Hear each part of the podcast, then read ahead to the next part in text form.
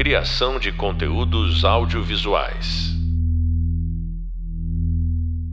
O que muda com os novos modelos de câmeras? Como é que fica a movimentação das câmeras com esses modelos miniaturizados? O cinema começou com a câmera parada na quarta fila de um teatro. Era o melhor lugar que podia imaginar para ela naquele momento. E mais, o plano era aberto, como numa cena teatral mesmo. De lá para cá, a câmera não tem parado, e quanto menor e mais leve ela fica, mais altos são os seus voos, literalmente. Movimentação de câmera. Esse é o nosso tema de hoje. Olá, eu sou o professor Carlos Eber, professor da disciplina Fotografia de Cinema, Cinematografia, e no podcast de hoje vamos abordar a movimentação de câmera com os novos modelos miniaturizados. Temos conosco o videógrafo e diretor de fotografia Álvaro Neves Júnior, um apaixonado pelas novas tecnologias.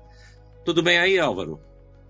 Olá, tudo bem, professor, pessoal da FAP, muito obrigado, é uma honra estar falando com vocês aqui. Então, é, imaginemos que uma câmera Mitchell BNC dos anos 50, igualzinha àquela que filmou o cidadão Kane, pesava mais ou menos uns 220 quilos. No filme, ela voava pelos cenários com a leveza de um passarinho. Mas imaginem o tamanho e o peso da grua em que ela estava montada e quantos maquinistas eram necessários para operar essa grua. A câmera de um telefone celular nos dias de hoje, que captura imagens com a mesma qualidade ou até melhor, pesa cerca de 180 gramas. Deduzimos então que podemos movimentá-la com toda a liberdade que as leis da física permitem. É isso aí, Álvaro?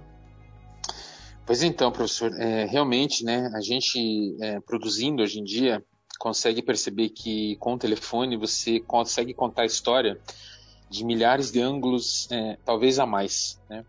Os próprios materiais que acompanham hoje os telefones, se você quiser usar, por exemplo, um gimbal, ele cria lá movimentos de spin shot, que são esses movimentos de labirintite que a gente fala aqui na empresa.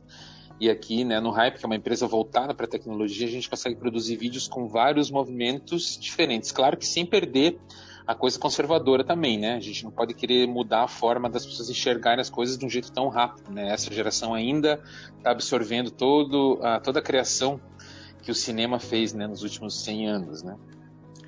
É, então, mas o que eu tenho notado, Álvaro, não sei se você concorda comigo, é que é, a adaptação das novas gerações à linguagem cinematográfica mais livre, mais aberta, se deu muito rápido.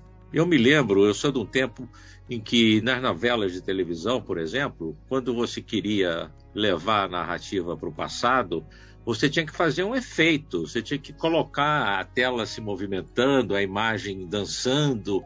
Né? Quando ela voltava a se estabilizar, as pessoas entendiam que tinha mudado o tempo narrativo. Né? Uhum. Hoje você vê que corta para frente, para trás, vai para o futuro, vai para o passado e todo mundo entende. Então, eu acho que a movimentação de câmera que esses novos suportes estão permitindo, é, eles foram assimilados pelo público muito rapidamente. Né? O que não quer dizer que eles não se surpreendam às vezes. Né? Porque, veja bem, até pouco tempo atrás, né, no passado mais recente, é, a gente tinha cinco, no máximo seis movimentos possíveis com a câmera. Né? Você tinha a panorâmica horizontal, quando a câmera se movia em torno de um eixo vertical. A panorâmica vertical, né, que a gente também chamava de, de chama de tilt, né, que é uma panorâmica é, em torno de um eixo horizontal, para cima e para baixo. Né? O rolamento, que algumas pessoas chamam de Dutch, né, que é um movimento do horizonte, né, a câmera girando em torno de um eixo. O traveling, que é a câmera se movimentando em cima de um carrinho, né, com, com ou sem trilho, né, e a grua, que eleva, né, sobe e desce a câmera. Né. E hoje, você com o drone, mesmo com o gimbal, você tem N movimentos, né, não dá nem para classificar. Né. É, fora que você tem os drones, que são aquelas pequenas aeronaves controle remoto, né? Os braços robóticos que programa, você faz um número infinito de movimentos complexos, né? Normalmente usa-se o, o, braço robótico com câmeras de high speed, né? Então você tem como é que você vê essa movimentação frenética na atualidade com esses, esses recursos todos, Álvaro? Pois é, professor, veja que pergunta incrível. É, a coisa está tão prática e tão pequena, tão manual hoje que, por exemplo, vou dar um exemplo aqui bem engraçado que eu consigo às vezes, né, claro, dependendo da situação, eu consigo produzir um, um, material comercial em vídeo com a mão direita segurando o gimbal no telefone e com a mão esquerda, com a mão esquerda com um outro telefone do mesmo esti do mesmo estilo, vamos dizer assim, né? E aí eu consigo fazer a mesma fotografia estilo com a mão esquerda. Então eu já consigo fazer um registro fotográfico com a mão esquerda e fazendo os movimentos com a mão direita. E é um olho no padre e outro na missa, sabe? Olha, você então, faz... então... O é plano é e o estilo louca. ao mesmo tempo. Isso, às vezes na necessidade, quando um fotógrafo não pode participar do evento, ou a gente acontece uma coisa muito rápida, alguém marca uma reunião, já tem que ir lá produzir um, um conceito dessa reunião, conceito visual, né? Eu já tenho que daí pensar nisso. Eu não vou poder entrar duas vezes, eu tenho que entrar uma vez e matar tudo. Isso compromete o material? Olha, não sei. É uma coisa que não só eu posso dizer, só quem vê é, pode dizer, mas como eu estou então assim trabalhando até hoje com isso, assim, acredito que o pessoal tenha gostado por enquanto. É, eu, eu, acho que nós somos os melhores juízes da nossa atuação. Né? Eu acho que uh, essa honestidade profissional, quando você faz alguma coisa e julga que não ficou muito bom, você uhum. sempre é o primeiro a reconhecer, né? É, então, querendo, mesmo não querendo, tem que ser, né? É, porque é, é muito chato você ser, né, é, censurado depois, ou, ou fazerem uma observação, tipo, é, aquilo não ficou muito bom e tal. É. Então, acho que nós temos como dever, isso vale para todo mundo, né, quando alguma coisa não dá certo né, no nosso trabalho, principalmente operando câmera, né, que você tem é, mais probabilidade de alguma coisa dar errado, a gente tem que ser o primeiro a reconhecer e a dizer, olha, não ficou bom, vamos fazer de novo, né? Agora, é claro, às vezes você está numa documentação, não dá para fazer de novo, não dá para pedir que a realidade volte atrás e se refaça. Né? Correto, Mas correto. normalmente eu acho que. Você tem usado também drones, Álvaro? Eu usei apenas para algum, assim, a poucos momentos, né? Porque Sim. tem toda uma legislação e eu estou trabalhando, por exemplo, ao lado de um quartel da polícia. Então, Putz, assim, eu, tenho é um tá, eu, tenho que estar 101% legalizado em nenhum momento, né? Às vezes nem para testar é tão possível, né? Mas já certo. usei sim, foi usado já. É. Eu, eu usei poucas vezes, mas fiquei muito impressionado com a qualidade narrativa né, das imagens de drone. Eu usei num documentário que eu fiz sobre o Instituto Butantan, aqui em São Paulo, uhum. que tem uma arquitetura muito bonita, uma arquitetura Art Nouveau, e eu fiz uns voos é, em torno dos prédios na altura do telhado, que é uma coisa sensacional, uma coisa que se você fosse fazer por outros meios, né, você teria que montar um trilho enorme em volta do prédio, né, colocar uma grua nesse trilho, tal, e que eu, nós fizemos aqui em 15 minutos a gente montou, testou o drone e fez os planos. E está lá, uma qualidade incrível. Né? incrível. incrível Eu acho incrível. impressionante. Né? Agora, é gozado, né? É, paradoxalmente, hoje, com tanta possibilidade de movimentação, né, os planos fixos adquiriram um status, né, um status especial. Né? Quando a câmera para hoje, é porque algo muito importante está para acontecer. Né? É, eu acho que é importante a gente refletir antes de sair movimentando a câmera. Né? Eu acho que os movimentos gratuitos, quando você movimenta a câmera por movimentar, eles roubam um pouco a atenção do espectador e afastam o espectador da narrativa fílmica. Eu acho que tem que haver uma, uma objetividade na movimentação de câmera. Você concorda? Sim, professor. Até assim, na abertura dos, dos, dos, materiais que eu produzo, eu sempre tento manter uma coisa mais elegante, né? Um movimento mais elegante, né? Uma coisa mais resfriada, mais oxigenada, né? E aí no decorrer eu consigo fazer uma quebradeira maluca ali, mas sempre no início e na assinatura do material eu procuro fazer movimentos elegantes para que as pessoas respirem nessa hora, né? E aí consigo entender melhor a mensagem, porque é a mensagem que eu uso para mim mesmo quando estou produzindo que a vida não é quantas vezes você respira vendo alguma coisa, quantas vezes você fica sem ar, né? É, então a gente exatamente. começa respirando, a gente começa respirando. Pra poder deixar sem ar Isso. Depois. Aí você emociona com muito movimento, faz ali uma bagunça visual, às vezes até, mas que cria uma confusão na cabeça, a pessoa fica meio sem ar, acelerada, e no fim você relaxa ela de novo, e aí ela compreende o teu, o teu conteúdo, né? É, eu, eu acho que não perder o espectador na narrativa é fundamental, né? Porque às vezes a gente se empolga, né? Com as possibilidades narrativas desses dessas câmeras pequenininhas aí que podem voar, que podem fazer qualquer tipo de movimento e a gente perde um pouco a objetividade, né? É, que a gente tem que narrar, né? Ou histórias, ou fatos através de documentação. A gente tem uma, uma proposta de narrar através de imagens, né? Cinematografia é isso. Então eu acho que a gente tem, ao mesmo tempo que se utilizar de toda essa tecnologia aí de movimentação de câmera, aproveitando as câmeras serem leves, mas a gente não pode perder de vista uma objetividade narrativa. Você tem essa sensação também que a gente tem que segurar um pouco? Pois é, professor. Veja que, que situação delicada que a gente fica, né? É, todos os materiais hoje em dia parece que precisam vender algo, né? Então, toda produção audiovisual, às vezes, precisa vender alguma coisa, uma mensagem, qualquer coisa do tipo, né? Então, entrou em, entrou em cena esse profissional, que é o profissional do storytelling, né? Que já existia há muitos anos com outros nomes. Mas é. eu prefiro até pensar em story selling, né? Então eu tenho que ser dramático, romântico, poderoso, afetivo e vender ainda. Então, assim, é muita linguagem numa só. E às vezes numa a gente fica só. até com um, pouco, é, com um pouco de dor de cabeça depois de produzir, né? Coisa que talvez, não sei, na época do professor, fazendo desde o início, sempre acontecia isso, né? Eu tô com a cabeça é, muita, a muito tem... movimentada, né? É, eu, eu, sempre transitei entre várias áreas na cinematografia. Eu fiz longa-metragens, bastante, fiz curta-metragem, Sim. Fiz bastante comercial também, né? Certo. A gente para pagar as contas, eu nunca perdi de vista os comerciais. Aí depois apareceram as séries, eu também já fiz algumas séries, né? Ótimo. E eu acho que a gente tem que ter é, um senso, né? É, do que é possível fazer e do que é mais apropriado você fazer em cada um desses formatos, né? Eu acho que a gente não pode muito misturar a estação. Eu vejo é, às vezes, é, séries e longa-metragens que você sente na linguagem que o, o, autor ali, o cinematógrafo, o diretor de cena, eles estão ligados ainda é, na publicidade, é, a narrativa. Você sente isso também? É, eu sinto que tem muitos padrões, né? Até tem um pouco de medo do streaming, né? Que o streaming está criando alguns padrões assim meio viciados, né?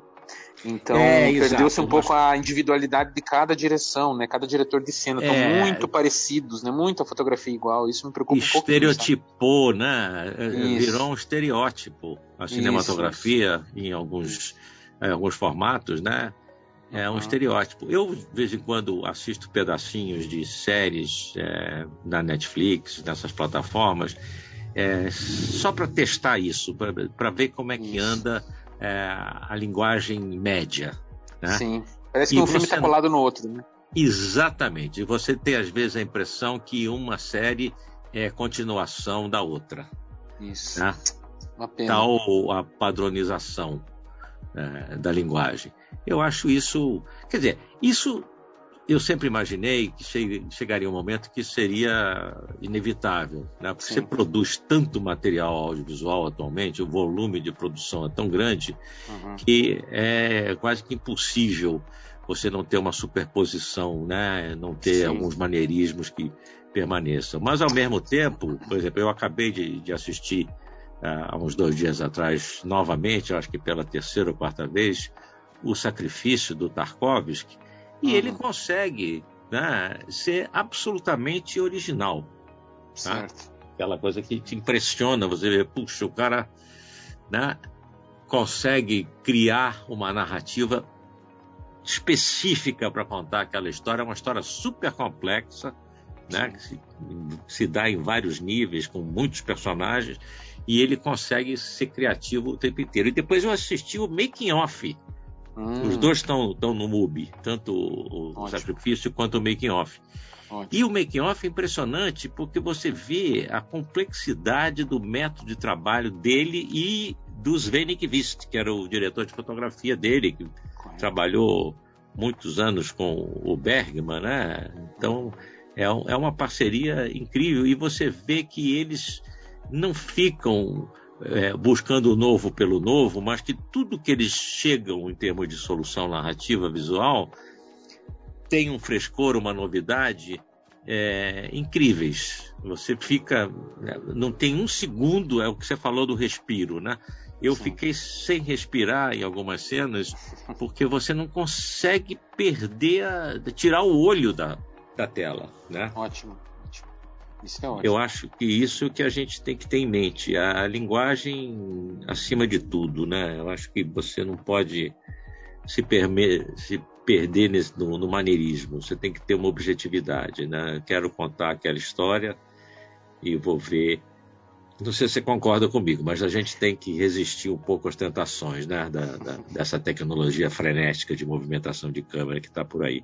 Você tem que ter critério, né? É, eu também Olha. concordo, professor. Tem que, tem que manter assim, o clássico está aí para manter a, a chama viva, né? A gente pode, através desses movimentos clássicos, criar outros, claro, mas sem esquecer eles. Acho que temos que respeitar os pais dos movimentos, né? É, eu acho, inclusive, por exemplo, é, a câmera subjetiva, né? O olhar do personagem.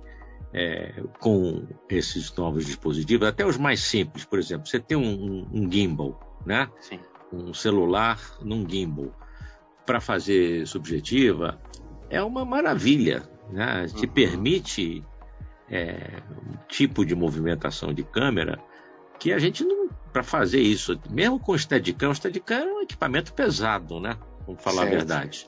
Uhum. É, todos os operadores de Steadicam que eu trabalhei eram caras atléticos, né? Você precisava ser atlético para segurar aquilo ali, né? E o gimbal que você bota um celular de, de menos de 200 gramas nele, é, ele te permite fazer tudo. Tá? Então, Sim. por outro lado, você fica muito tentado a fazer um monte de subjetivas. E às vezes a linguagem, naquele momento da narrativa, não é de subjetivas. É o contrário, é um plano fixo, objetivo, geral, do alto. Né? Sim. Sim, correto, correto. Então eu acho que há que resistir, há que resistir à tentação. É, é, além, é, tudo que a gente está falando aqui, vocês podem depois é, obter mais informação é, no nosso hub de leitura. Tá? Você vai ver lá, tem imagens e especificações de vários desses dispositivos, drones, robôs e tal, que permitem uma movimentação praticamente limitada. Né? Além do nosso hub de leitura, você vai encontrar no livro é, um livro muito interessante, chama Setup Your Shots: Great Camera Movies Every Filmmaker Should Know, que é do Jeremy Vineyard e do José Cruz. Nesse livro existem indicações muito precisas e abrangentes sobre movimentação de câmera com esses equipamentos é, atuais e clássicos também. Né? É, com essas possibilidades todas de movimentação de câmera, é, eu às vezes, Álvaro, fico até inibido, sabe? Não sei se você tem essa sensação.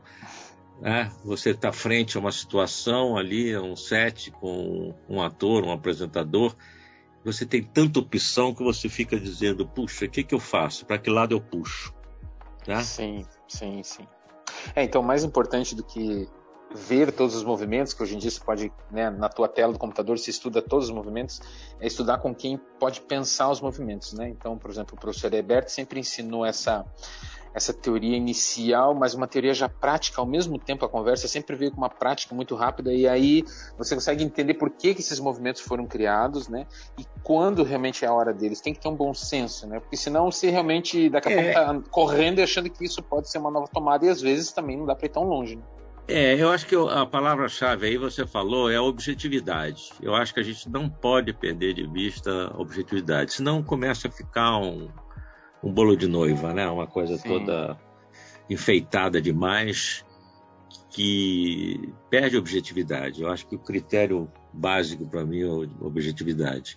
É, a gente é, fala foi ótimo. Empresa... Olha, a gente está aqui com um aviso já de, de, de, finalização de dois minutos. Ah, certo. Mas eu queria te dizer, Álvaro, que foi ótimo conversar com você. Eu, quando me lembrei de você como um estudioso aí das novas tecnologias, disse, ah, eu acho que para esse podcast o Álvaro vai ser muito bom. E foi mesmo. Poxa, é uma honra para mim. Uma honra para mim. Foi uma delícia. Para participar Tom... com você, professor. Tomara que surjam outras oportunidades, né? Espero também, espero também. Então, vocês acabaram de ouvir mais um podcast sobre o tema movimentação de câmera, comigo, professor Carlos Weber, e com o diretor de fotografia Álvaro Neves Júnior, que é um novo talento aí na praça. Né? O próximo podcast será sobre a escolha do melhor formato codec container para o seu vídeo, né? Como é que vai ficar a qualidade da imagem, tanto na captação como depois na exibição, né? Onde vão ser usados outros codecs. Então estão todos aí convidados para o nosso próximo podcast, né? Que vai ser justamente sobre isso, os formatos codecs e containers para o seu vídeo. Tá? Então, até lá, nos encontramos. Tchau, Álvaro. Muito obrigado mais uma vez pela sua participação. Muito obrigado, é uma honra. Estou sempre por aqui. Um abraço a todos. Tá, um abraço. Criação de conteúdos audiovisuais.